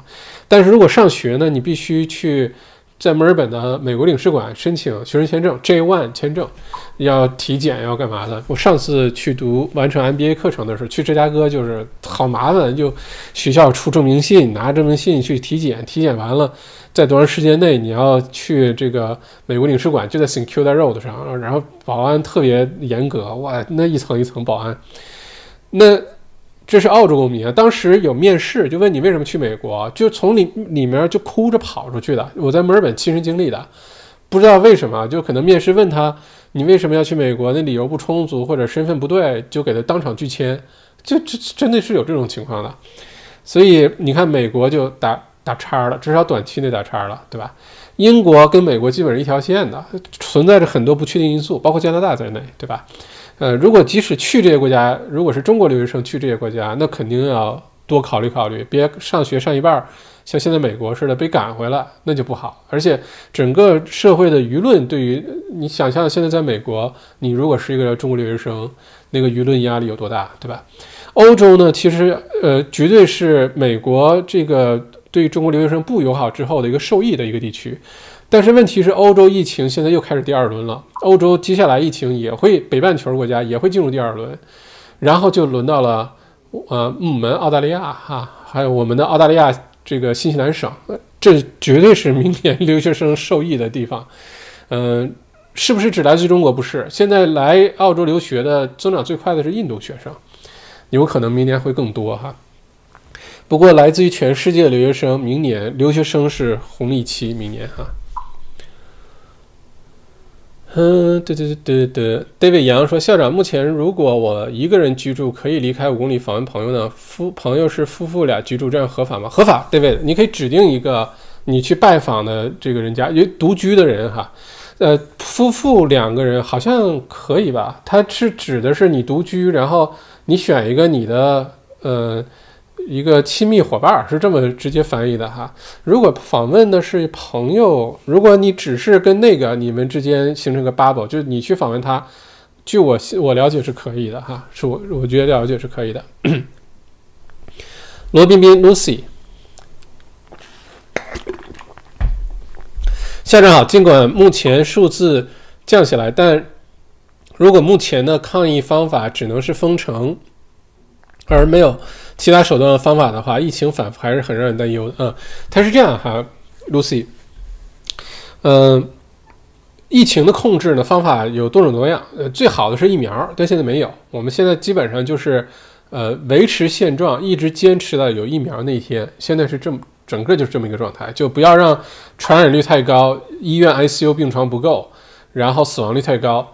呃。只要不发生这种情况就行啊！我们是允许有这个疫情，这个依然有一些新增病例的，一直这样维持到坚持到有疫苗，也就是明年年初，这是现在的整个策略。在这个过程当中呢，如果通过封城能把数字降下来，其实本质上不光是降低数字了，本质上是把传染率降下来了。在病毒传播当中，我们之前讲过 R note，那个 R 写个零。如果当这个传染率等于二的时候，就了不得啊！从一例到呃十亿，只需要二十八天的时间，三十天的时间就能传染那么多，不加任何任何人工干预的话，之前墨尔本、维州传染率都达到过百分之二点六、二点七，非常厉害那个水平。现在呢，基本上降到一甚至以下了。如果传染率降低的话呢，你就可以想象，你现在再出去上街，假如说你不戴口罩，就不说合不合法的事儿哈，你不戴着口罩。你在街上被传染的，你路过一个是呃携带这个新冠状病毒的那个概率就会非常的低，而在每天增长七百七八百例、一千例的时候，你在街上这么走，擦身而过、擦肩而过的那个人携带病毒，你被传染的概率就非常高，所以这个传染率被其实表面上看是这些什么二十四小时新增病例下降，本质上是传染率下降了，那这个呢就。就会非常好，就像现在昆士兰，你看也不封城，对吧？他只封别人的城，他不封自己的城。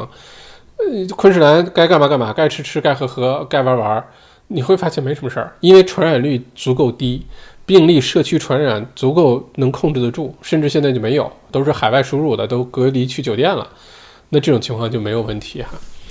嗯。值不值得担忧呢？接下来像维州情况，就像新州似的，偶尔会出现让我们比较紧张、捏一把汗的这种状态。但是呢，不需要太紧张。呃，我们只要提高警惕心，倒不需要担忧哈，但提高足够警惕心就行了。韩燕燕韩校长，三级解封提前的话，最早会出现在什么时候？你是有什么着急的事儿吗？啊，非常着急，想要了解这个事儿。三级解封最早，我估计也是十月中了，最那已经是老那那已经是非常小概率事件了。你做好十月下旬解封到三级的准备哈。Lake 白，麻烦分析一下之后的澳币对美元的变化趋势，这就更难说了。现在美国整个的情况，呃，整个有这个啊。说到这个哈，现在有多少人在现场？OK，这样大家点一轮赞，我分析一下特朗普上台还是不上台对澳币的影响怎么样？那就是澳币和美元的汇率的影响了哈。嗯，请大家点，哎，这谁呀？这是点个呸啊！这是校长讲的这么推心置腹，讲的这么这个客观坦诚，居然还点个呸？是手滑吗？允许你现在检查一下，是手滑，赶紧把它再点点解除点呸，赶紧补个赞回来哈。嗯，气死我了！居然有人点呸。嗯，OK，说一下澳币汇率跟美元汇率之间的关系哈。这个事情很大程度上取决于十一月份的美国大选。现在的两个选择哈，一个是特朗普，那谁又故意又点个呸，气死我！一个是特朗普，一个是拜登，有两个选择哈。大家觉得谁会胜选啊？如果你觉得是特朗普，你就写个特或者写个 T；如果你觉得拜登能胜选，能当下一任总统，你就打个 B 或者打个 by 都可以，好吧？嗯，我们先说这个，一会儿再说是我认为谁可能会胜胜选的事儿哈。我们就就说，假如特朗普上连任了，或者是特朗普呃下台了，对于澳币跟美元汇率的影响，咱们就说这事儿，好吧？如果大家记住这个结论哈，这个事情我是有充足的理论基础的，而且我在一六年时候写了一篇特朗普上台为什么澳币汇率会跌的这事儿，当时文章被拍的不行，结果到一七年澳洲房价一片大好的房价开始猛烈下跌，不是我拍脑门想出来的，或者是故意赚眼球，背后有一系列的经济数据分析跟着，好吧？这次我跟大家说哈，这个注定的。如果特朗普能够连任的话，如果川建国是继续继任这个下一任的美国总统的话，澳币汇率对美元汇率，澳币汇率一定会跌的，澳币汇率一定会跌的。如果特朗普连任的话，如果特朗普呃败选啊是拜登上任的话，那样的话一定是澳币汇率走强啊，澳币一定会会对美元汇率会变高啊，这是注定的啊。哪怕中间有点小幅波动，突然之间，哎，校长你胡说八道！你看我回来，赶紧回到这个视频下面再点个呸，那再骂你两句，小幅波动是正常的。但是从趋势上，只要特朗普连任，澳币对美元汇率走低，注定的。上一次特朗普胜选的时候，澳币对美元汇率大幅走低，大家可以回去看一下历史数据啊。这次也会是同样的啊，所以这是澳币对美元之间的汇率的影响哈。嗯。Scott 里问小麦内参在哪里看？小麦内参是个推送服务哈，直接到这儿，我的官网上打开，你就能看到小麦内参订阅，你可以订阅电子邮件版的，每天早上七点钟就发到你电子邮箱里了。呃，看看垃圾邮件，有的时候会被选成垃圾邮件，但是这里提醒大家哈，尽量不要，如果你用电子邮件订阅小麦内参推送，尽量不要用国内的电子邮箱，什么幺六三啊、幺二六点 com 啊、QQ 啊。呃，什么什么新浪啊、网易呀、呃阿里巴巴什么，尽量尽量都不要用，因为只要这个邮件新闻里面有那么一两个关键词，就都被硬生生的就给退回了，就你就根本就收不到这邮件。就这之前经常发生这事儿，很多人订阅了之后回来又问，哎，麦校长，你这内参怎么不做了？我们从一天都没有断过这内参，风雨无阻。呃，周末休息，公众假期休息，但是风雨无阻。是被阻拦了。你最好用海外的邮箱，什么 Outlook 啊、Gmail 啊，呃，什么这些都可以，好吧？这是给大家，或者你就去下载小麦读书 APP 啊，苹果版现在，呃，安卓版就这一两周的事儿，马上上线。在小麦读书 APP 里，每天早上推送，你就能看了。呃，Notification 打开，早上八点钟就能看小麦内参，好吧？在这儿哈。Kenny 说奶茶生意还可以，消费者不限于留学生啊。OK，嗯，留学新加坡也可以。嗯，新加坡其实是在后疫情时代的五到十五年当中非常受益的一个地一个国家哈。我很看好新加坡未来的发展啊。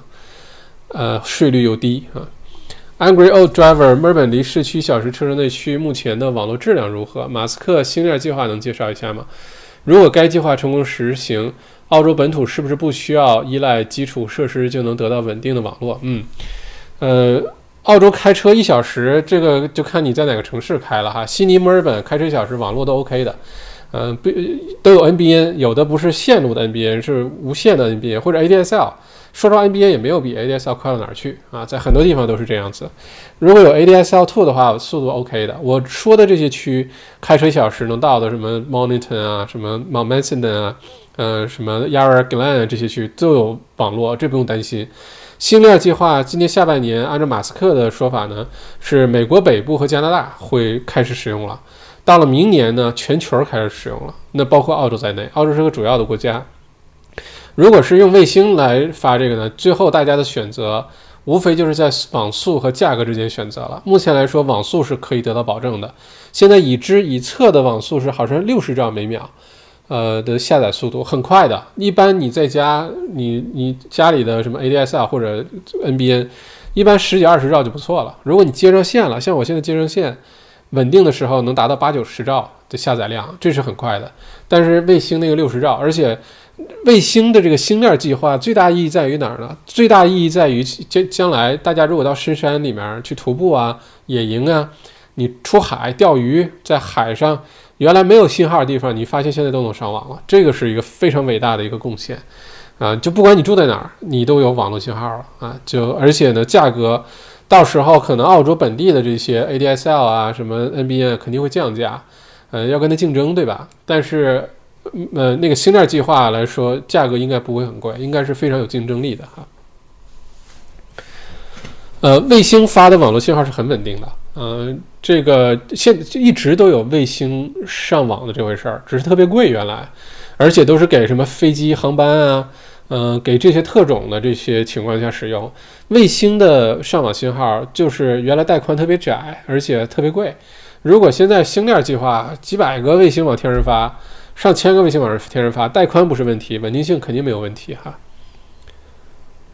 Candice，好羡慕你留学美国，校长学什么专业？我猜一下，会不会学经济？哦，哦，说到留学这事儿啊，还有之后还有重大信息跟大家宣布，现在为时过早。大家如果对于学学习感兴趣的话，嗯，我是读一八年在墨尔本大学读完的 MBA，然后之后给自己定的计划呢是每年都要去美国继续去读书啊，去哈佛商学院读书，因为我觉得，呃，去芝加哥。上学那段时间在 Kellogg，在西北大学，呃，特别开眼界，嗯，特别激发我的一些想法。就我觉得那个对我来说，能保持那个那个很好的状态非常重要，所以就给自己制定计划，每年都要去读书。结果今年就耽误了。嗯，我报的那个课呢是哈佛商学院的呃一个高级管理课程啊，很难入学也很难，读也很难，而且很贵啊。最后读完我估计得。十万美元打不住吧，啊！但是读完这个呢，呃，对我来说，我觉得帮助会很大啊，所以明年可能去读这个。如果你对，因为这个课里面学到的内容非常的多啊，这个是哈佛大学商学院的，基本上就是它的一个头牌，它的一个招牌课程，这个呃管理呃呃高级管理课程。高级管理课程里面涉及的点很多，包括呃领导力啊，包括尤其是行为经济学，呃如何用行为经济学去判断你的客户、判断你的员工、你的队友，啊如何去影响他们、去激发他们，去这这是这个一一大块啊行为经济学，还有像谈判 （decision making） 做决定，在企业当中怎么做决定，财报的分析，嗯还有像嗯等等吧，涉及的面很广。明年呢，这个我可能会花很多时间在这个学学业上，嗯，明年给自己定的一个目标呢，就是明年能够把这个课顺利读完，有可能是个比较艰难的过程。但二零二一年，现在我给自己定的目标就是把这课读完，读完之后呢，我就可以顺利的在哈佛大学商学院毕业了，然后就正式成为哈佛大学商学院的毕业生啊。这个对我来说，这个个人的满足感很重要。嗯，不过呢。嗯，这个过程应该是比较艰难，这我心理准备。如果大家对于我去哈佛大学商学院这大半年、一年的时间学的这些内容感兴趣的话，之后我会把它做成一个知识产品。就我们成立一个知识小呃学习小小组，就大家你不需要花十万美元，你也不需要去非常复杂的一个申请过程，然后你也不需要那么高强度的去上课。我把这个学到的知识呢，结合澳洲的情况，用中文给大家进行这个呃进行这个复盘，呃，可能安排比如说四次、六次，这整个周末全全沉浸式的，大家就一起，然后我给大家讲我在哈佛大学学这些东西都教给大家，然后你也不需要付出那么大的代价啊，可能我不知道多少钱，看大家觉得值多少钱吧，呃，可以成立一个学习小组，明年可以干这事儿。就这个学习，我现在的感觉就是，如果说你把自己经营方面，或者是你对企业管理人员啊，呃，包括呃谈判啊、销售、营销这东西，你如果你尤其是还有就是财报这些东西你都弄懂的话，你在经营很多你现在经营的生意，不管是咖啡馆、呃寿司店、呃房产中介、呃这个呃会计师事务所、呃律师事务所，不管是什么。你在看你的竞争对手，看你这个行业的时候，你就觉得你在降维打击其他其他的竞争对手，就你看到的世界跟其他人不一样。所以你比如说我开寿司店这事儿，我非常有信心，这寿司店我不用怎么花心思，依然很有信心能把它开得很好，就是因为我在看其他竞争对手的时候，他们这这么说可能有点脸皮厚哈，这里可能很多假设在里面。但很多你想，你的同行呢，有可能他看到的世界就只是这一块儿，他能接触到的人就只是这一块儿，他能获得的帮助、支持、信息，尤其在企业管理经营方面的支持和辅导，非常受限制，可能压根儿就没有哈。那如果当你开始给自己升维，你你给自己呃增加这些翅膀的时候，你再回过头来看这些，你就觉得 那种感觉。所以呢，我的我的我的我的这个为接下来几年给自己制定的这个路线和计划呢，就是第一，把原来我读 MBA 学那些东西，把我在那些企业工作当中呃积累的这些经验，呃结合上这个实战，澳洲尤其是一些小微企业，我觉得这一块是特别让我有理想，让我特别觉得自己有用的、有意义的那个地方，就是小微企业。有的时候因为小微企业不会说我雇个 MBA 来给我当个职业经理人吧，雇个 MBA 给我们当市场策划，不会的，那都是大大公司、中型、大型公司的事儿，对吧？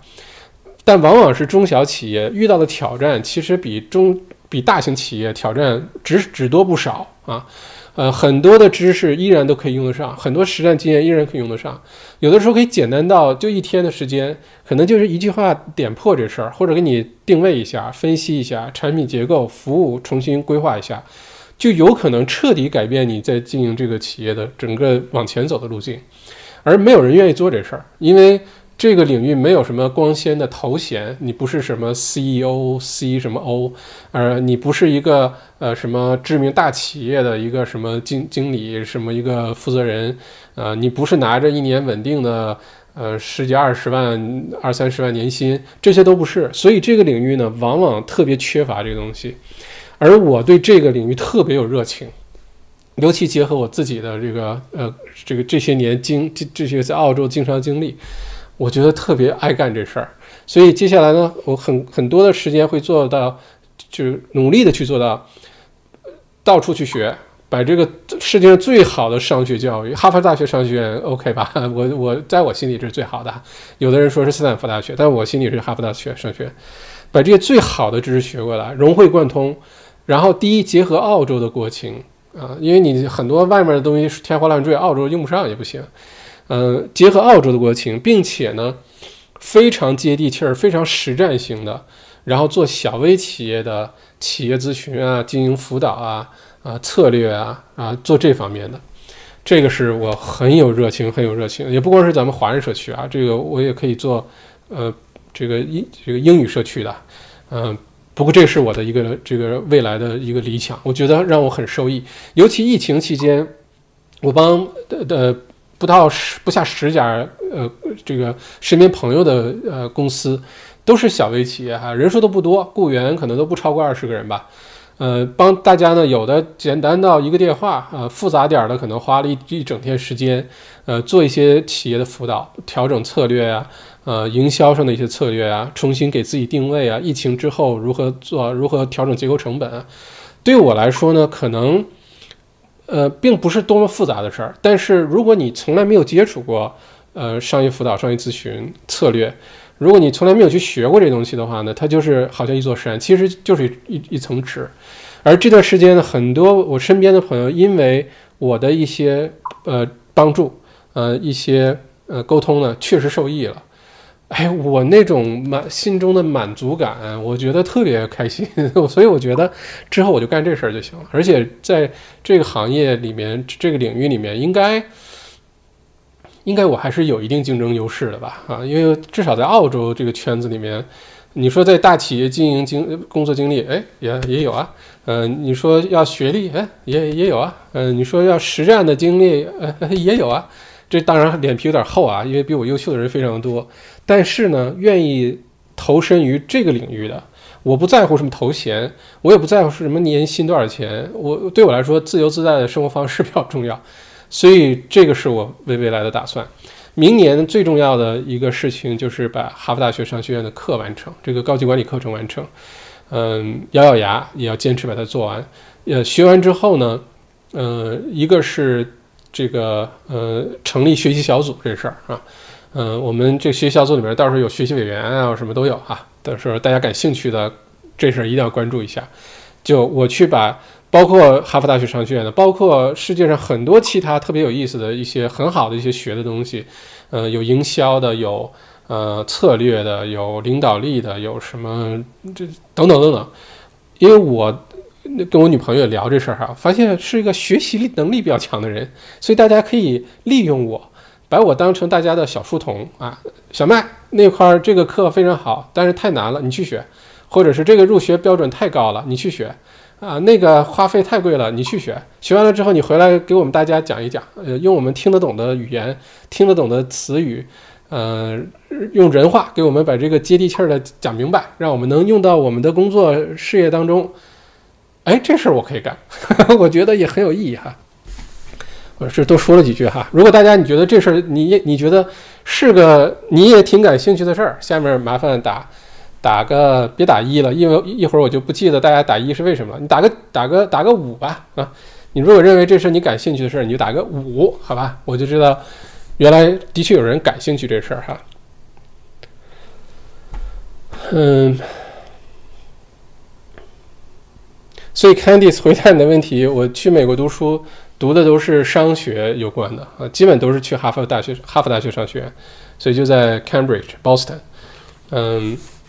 明明这是明年打算，后年再后年有可能沃顿商学院、斯坦福大学商学院有什么好的短期课程？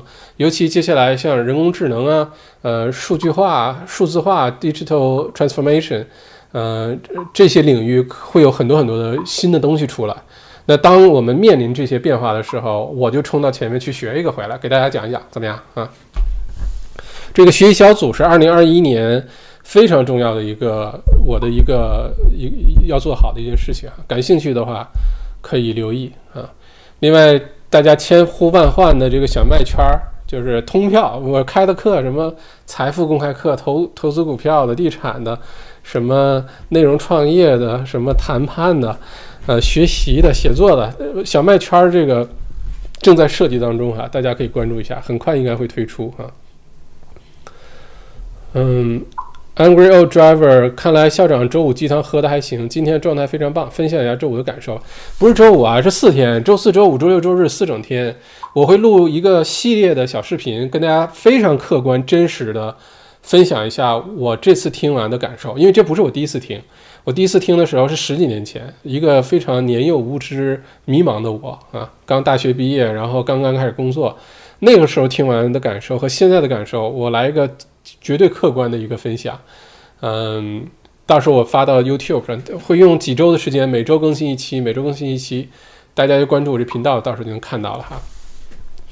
嗯，跟我原来感受是非常不一样的。先剧透一下，Jack 苏校长想问一下，在澳洲炒股用哪家银行或者机构好呢？嗯，简单的说呢。投资股票的平台很多，你像四大银行都有自己的，像 Commonwealth Bank 就是 Comsec、ANZ、Westpac 都有。现在也有很多新的平台出来，Self Wealth 啊，呃，什么 Superhero 啊，很多的选择。这个我在呃这个嗯嗯 XMBA 的股票这个投资课上有非常详细的分析，各自的优缺点啊、收费啊都有分析。那个课建议大家，如果你对炒股感兴趣，一定要去听一听。九十七块钱太值了，你多犯一个错误都不止九百七十块钱，九千七百块钱，一定要听一下。整个把澳洲炒股基础的东西都给你讲透了，嗯，几个小时时间，这个时间如果你想炒股，绝对值得哈。网址 wetrap 点 com，所有的课都已经上线了，大家可以上面去买了之后，按照自己的步调去看，不是直播，所以你就按照自己时间。一年内你把它看完学完就行啊，不管你多有拖延症都可以。我把网址打到下面了哈，wetrap 点 com。嗯，哇，这么多留言，几点了？一个半小时，我就不每一条都点开呃这个回复大家了哈啊。认为特朗普胜选的比较多哈，也有几位认为拜登能胜选。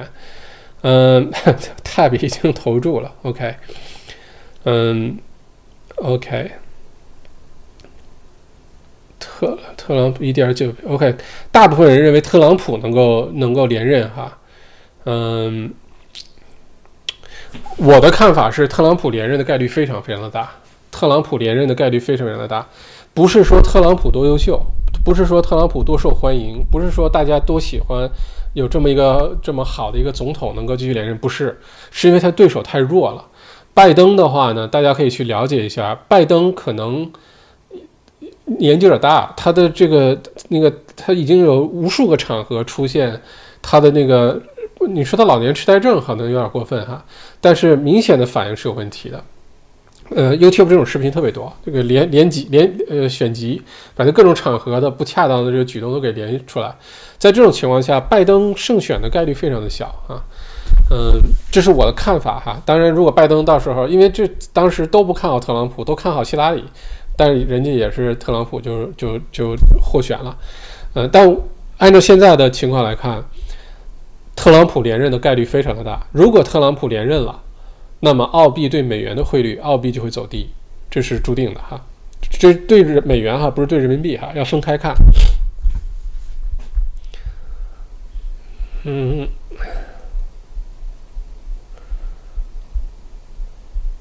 嗯，Q ship 说校长能不能讲的深一点？为什么川建国赢的话，奥运这是奥运会跌？这是个好大的话题。我们换个，今天时间比较晚了哈，超过一小时。原来说好了，争取在控制在一小时之内，下次就会给大家详细讲。这背后牵扯的牵扯的方方面面非常非常的多啊。呃，不过这是一个规一个一个就是非常大概率的一个规律，就是只要川建国。上任，澳币汇率就会低，就会跌啊。嗯，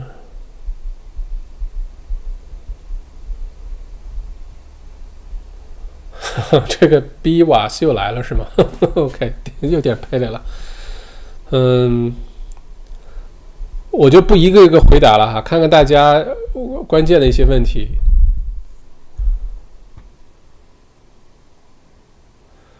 比你同校长，如果有可能，现在就报名。嗯，我可能会提前开始开放报名，嗯，为明年开始哈，因为这个肯定是有人数限制的。如果学习小组，如果让大家都有收获的话，就肯定不是像小麦内参，大家随便订阅吧。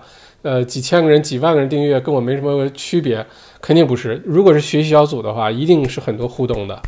呃，如果在这种情况下，可能会受限制人数，提前为明年开始预先报名，来个什么早早鸟。呃，爆满了就停，就彻底的停，然后我们就维持这个。如果说有可能，我们这个学习小组是呃，比如说一年来一次，如果你错过了二零二一年的，你可以报名二零二二年的啊，因为麦校长还会活蹦乱跳的，还会继续好好学习的。不过你就早早早早什么早学早收获，你早收获了，早开始应用到自己的工作和事业当中去哈。非说，嗯。所以，宾利同，你就继续关注直播间。一像这种重要的大这么大的事件，像接下来我会开一些小课，但是非常重要的大课，包括谈判专家课，在我认为是个非常大的一个课。我呃准备的也非常充分，这基本上会在十月份开哈。嗯，这是一个很多互动。另外呢是。呃，麦浪发售就是教大家怎么卖东西，发售你的产品、你的服务，各行各业，不管你是什么行业都会用到的。这个是我的看家本领，这个有可能在十二月份，也有可能在明年一月份。呃，我用真实的经历、数据背后所有的这些秘密，如何几分钟之内发售个几万块钱、六位数之类的这种事，把所有的这个呃套路呵呵 叫套路吧，呃，其实是一个一个一个策略哈，都会教给大家。这是第二个重磅课程，然后就是明年的 XMBA 那个，就我把我 M 呃墨尔本大学之前 MBA 的校友毕了业的，都是校长奖章获得者，邀请回来十二个我的同学，已经毕业几几年了，在澳洲的各行各业，在政府，在呃投行，在政府机关等等，然后呢，呃。他是那门课的那个校长奖章获得者。我选了十二门 MBA，不是我选了，M MBA 当中有十二门，基本上是各个国家 MBA 都会有的必修课。这个十二门课请来的那个人，用大家都能听得懂的语言，一天的时间，很接地气儿的结合澳洲的实战案例，比如说 JP HiFi、Harvey Norman、Kogan、Qantas，结合这些实战案例给大家。用，比如说，你就不需要花两三年时间去墨尔本大学读个 MBA 了。墨尔本大学 MBA 也八九万澳币啊，读完的话很贵的，而且中间付出的时间代价特别大。但是读完之后，你发现可能一半儿是没什么用的，我的亲身感受啊，呃，但是剩下的很多确实会改变你的认知。你自己经商也好，你创业也好，你就是想给自己扫个盲也好，这个 X MBA 就很像小白读书，用最省时间、最省钱的办法，可能你不需要两三年，你可能两三个月就够了，每个星期花一个周末三五个小时时间就够了，你就从澳洲最好的大学的商学院——墨尔本大学商学院的这些最优秀的毕业生，都是校长、校长、校长奖章获得者，然后给你讲回来，你用这么短时间。到时候很便宜的价格，你就把这事学了。这是二零二一年特别重要的一个事情。这事儿已经进入策划阶段了哈。只不过今年因为疫情的关系呢，也不能聚在一起，也不能探讨这事儿，也不能制作这事儿，所以会推到明年。推到明年的一个重要考量因素是，呃，疫情之后整个世界格局变了。现在录完的东西、制作完的东西，到时候可能都会变，包括营销策略、市场定位。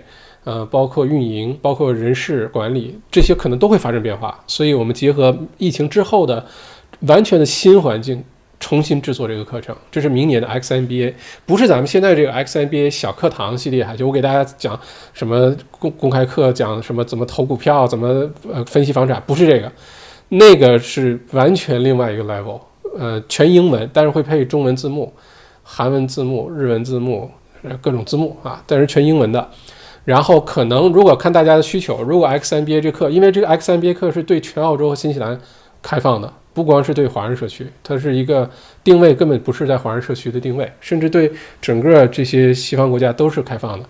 那如果在这种情况下，如果大家希望需要有一些中文的一些课后辅导，来个小灶啊，到时候都好说啊。这因为是麦校长开的课啊，这个做的知识产品，这个都好说。然后明年呢，就是结合我去哈佛大学商学院读书。你要知道，能进这个课程的人，一般来说，呃，基本上都要有十呃十十十五到二十年的工作经历，而且呢，一般都是 MBA 啊，或者是差不多这个 level 毕业。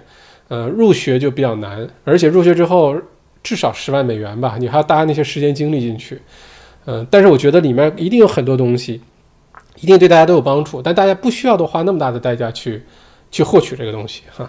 所以，如果明年明年这个知识小组呃学习小组，如果大家感兴趣的话，那咱们就成立这事儿。这学习小组，我在想，其实可以做很多有意思的事儿，比如说咱们呃去参加个巴菲特的伯克伯克希尔哈萨维的年度股东大会啊，你会对这个世界有另外一个看法的。真的，我去奥马哈参加了一次之后，我对这个世界的看法都开始发生变化。你就觉得你自己不知道东西太多了，而且优秀的人太多了，嗯，那种感觉棒极了。而且你最重要的是，你能遇到那么多爱智求真的小伙伴啊，这个我觉得非常有意义。我我都很期待这事儿。我估计圣诞节前，今年圣诞节前很多事情就会发生了，到时候大家可以关注一下哈。嗯。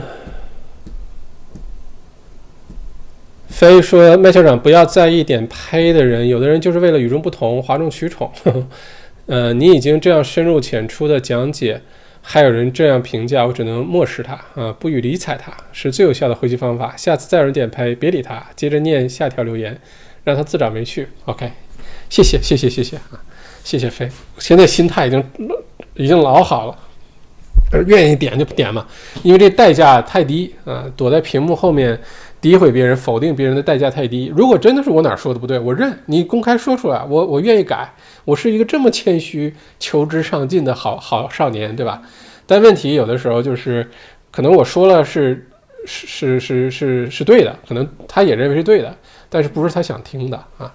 这个我我是 OK 的，我确实不太在乎这事儿哈。Candice 说：“哇哦，太期待你明年的分享了。”你太有理想了，跟踪跟踪，一直关注你哈，加油，谢谢，不要跟踪，嗯，关注就好了哈。嗯，书圣元麦校长的自信我喜欢，嗯，我很同意你的看法。呜呜呜呜呜呜呜啊，这么多，OK，好，那这事儿看来值得做哈，那我就好好把这事儿做一下。嗯，你的厚脸皮接地气儿，嗯，五五五五五小麦圈儿，五五五，通票难道是天命小草说通票难道是九千九百九十九刀？嗯，一般我设计这个的逻辑是，这个价格如果通票价格一定至少就是你如果把这课都上了，至少是通票价格的三到五倍。你要真实付出这个价格的话，而且一定是在基础上还有很多的其他福利，不然就没有意义推出这个小麦圈了，通票就没有意义了。呃，价格我还不知道。我还在看，我接下来这有可能是一个一年的一个年票通票。那我看一下一年我都开哪些东西，加起来多少钱？如果你真的什么都想上的话，它是多少钱？如果你上最受欢迎的几个多少钱？然后最后一个咔嚓一个优惠变成通票了，是这么一个逻辑设计的哈。九九九九，说实话也我我不知道价格是多少，因为还没有做这个计算。但是按照每个人对待学习付出代价的这个。呃，心理位置是完预期是完全不一样的，这我非常理解，因为我自己也是这么经历过来的。现在对我来说，每年花个五万块钱澳币去学习，用在学习上学各种各样的东西，或者是订一些非常贵的杂志啊，什么《哈佛商业周刊》啊，《经济学人》啊，或者是让我去学个什么东西，我认为非常正常。因为学习的投入产出比，如果你把学习当做一种投资的话，它的 ROI，它的投入回报率是最高的。当然要看你想学什么了哈，你很慎重的学，像 学大提琴，没有任何的回报率，呵 呵呃，但是我开心啊啊，我觉得这是人生目标啊。但有些东西，你当你计算好投资回报率之后，你会发现你一定要在自己身上舍得花钱，就投资在自己成长上一定要舍得花钱。相反的是，因为我之前亲身经历，我觉得有些课。一百块钱太贵了吧？一百块钱上一下午课太贵了。我就几年前我这么想的。但是呢，有的时候我们出去吃顿饭可能就两三百块钱，开瓶好酒一两百块钱不心疼。你把它吃了喝了，明天就没了，对吧？不心疼。但你觉得学一个东西，你一百块钱你觉得心疼？我自己也是这么过来的。当你尝到甜头了，就一定要有这么一个转换的一个一个一个关节。就你学的东西，你真的用上，然后你尝到甜头，你赚钱了，你少走弯路了，你就是比别人变得更好了。那个时候你就开始舍得在自己身上花钱了。我觉得这是可能是一个成长过程。所以你现在问我说去哈佛大学商学院读个书贵不贵？贵，我也心疼。这这真金白银，我也心疼。但是值不值？我觉得非常值。只要是在自己身上花钱，我就觉得特别值。就像每我就像一朵小花朵，每天都要给自己喷一喷水分和养料一样哈，这样我才能得到茁壮的成长哈。嗯，期待通票，嗯，来来来，校长，我给你 P Y 一下啊，嗯，给送个十二到二十四，呃，终身使用权换个通票，给送个，我不缺镜头啊，我不缺镜头啊。谁还不能当个标题什么器材党啊？真是的，水平一般般，但咱器咱器材党啊！你这你 A7S 三咱也定了对吧？G Master 镜头咱也用着了，我就不跟你换，你这个谈判失败，天命小草，再回来换一个，再试一下哈。Casey 催小麦什么时候开个全英语频道？太想提高英语各项水平，尤其写作水平。全英语频道，你想学英语吗？我从来没有教过英语，嗯。像你想提高什么呢？想提高写作吗？嗯，我从来没有教过英语，但是我应该能教一点点儿吧。再多了，我不知道能教多少哈。但是，我我我我英语情况跟打高尔夫球很像，就是我对一个东西特别喜欢学的时候，就会把它学得很好。然后，但是我并不一定会，就是就。比如说吧，高尔夫球，我还去考了高尔夫球教练证，但是我从来没有教过别人打球，是我太喜欢这事儿了。嗯，如果是雅思，PTE 我也没有考过，因为我们那个年代没有 PTE，PTE 这两年的事儿，我也不知道它是怎么个工作原理，不知道你学英语是为了什么哈。呃，不过如果是雅思的话，应该可以，因为雅思考八八九九，呃，阅读和听力是满分啊，八八九九，我觉得。教一点点可以，再多了不要对我有什么期待值啊！从来没有教过英语。天命小草，现在美国是就是屎味儿巧克力和巧克力味儿屎罢了。OK，嗯嗯 Candice 说：“校长可以问你是国内哪里人吗？方便就回答，不方便就让我跟随直播去猜，早晚肯定能猜出来。那就慢慢猜吧。其实我之前都说过，也不是没什么好不不好回答的，这也没什么好保密的。但是慢慢猜吧，你会猜到的哈。别说说九九九就太便宜了，哈哈。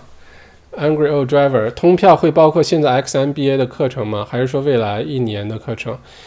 呃，我还在设计通票哈，但是逻辑上来说，因为这是第一次推出通票，所以如果你 follow 我的话，你会发现我对于刚开始很盲目的就呃认可我，然后来成为我的什么小麦读书的会员啊，成为我的什么创始会员，你会觉得福利特别多，远远超过你付出。比如说小麦读书创始会员，大概有个不到两百个人吧。当时就花了九十七块钱一年加入小麦读书，当时是小麦读书第一本书上线之前，就大家很盲目，也不知道这是怎么回事儿，就加入了，就盲目的盲目的认可我了哈，相信我了。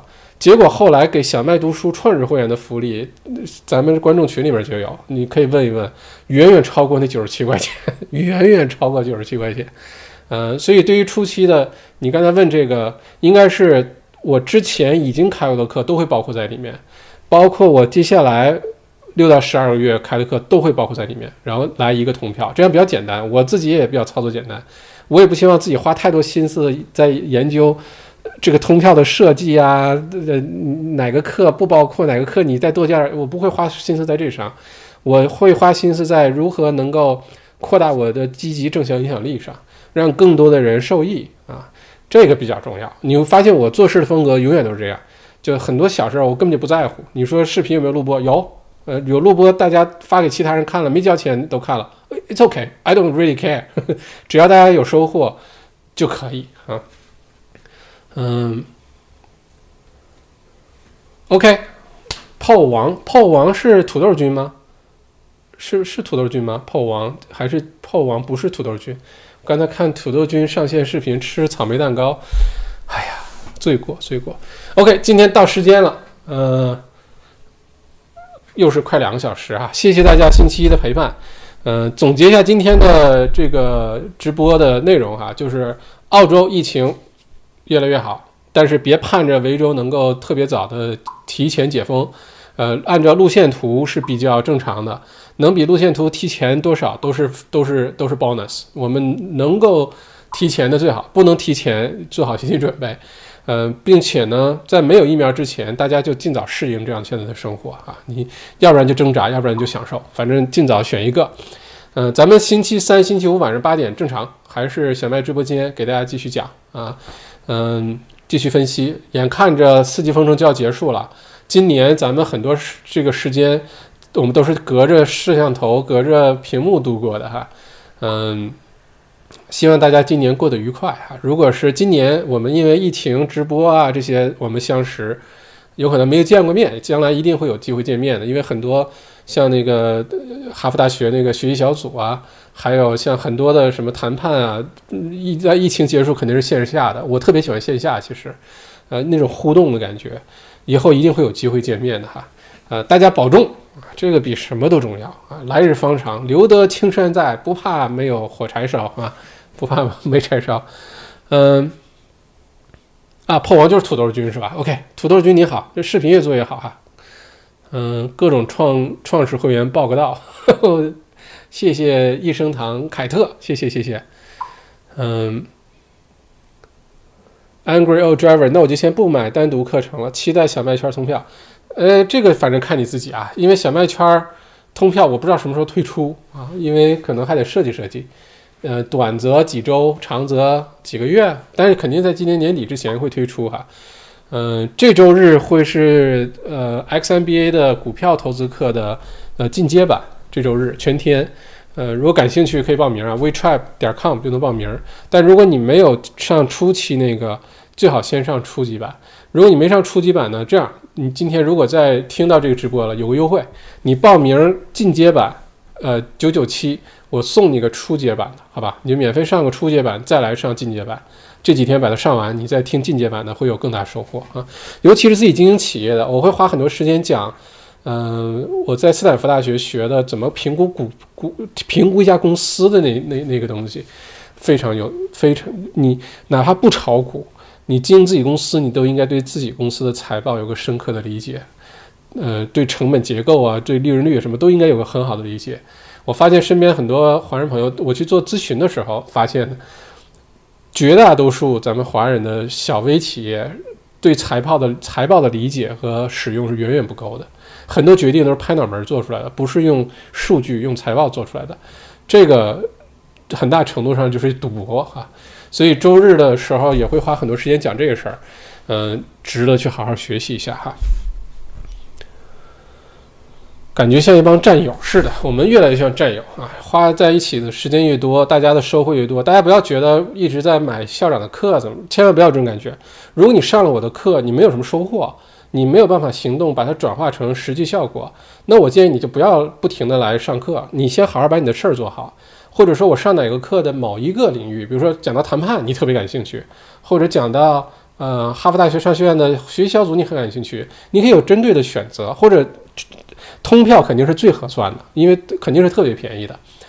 我的意思是什么呢？你不要觉得你一直在学习，获得学习的满足感，一定要付诸行动，一定要让它变成效果，一定要转化它，哪怕你转化的慢点儿，也要行动起来，呃，而不是一味的学习。我在讲我这四天上那个 Tony Robbins 的那个课的时候，我会给大家分享这个事儿哈，因为过去这些年，我再回过头来看，再重新去上这四天的这个参加这个活动。明显的感受就是，我之前被心潮澎湃激励完之后，过去这十几年发生了什么？然后我再回头看这这四天的课，因为内容都差不多，呃，跟十几年前比，呃，又发生了什么？我会很客观跟大家分享这事儿，呃，得出结论就是，你一定要行动，哪怕犯错都没关系，一定要行动啊，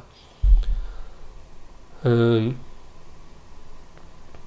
看迪说校长以后写书吗？我已经开头了好几本书了，但是后来都被事儿耽搁下了。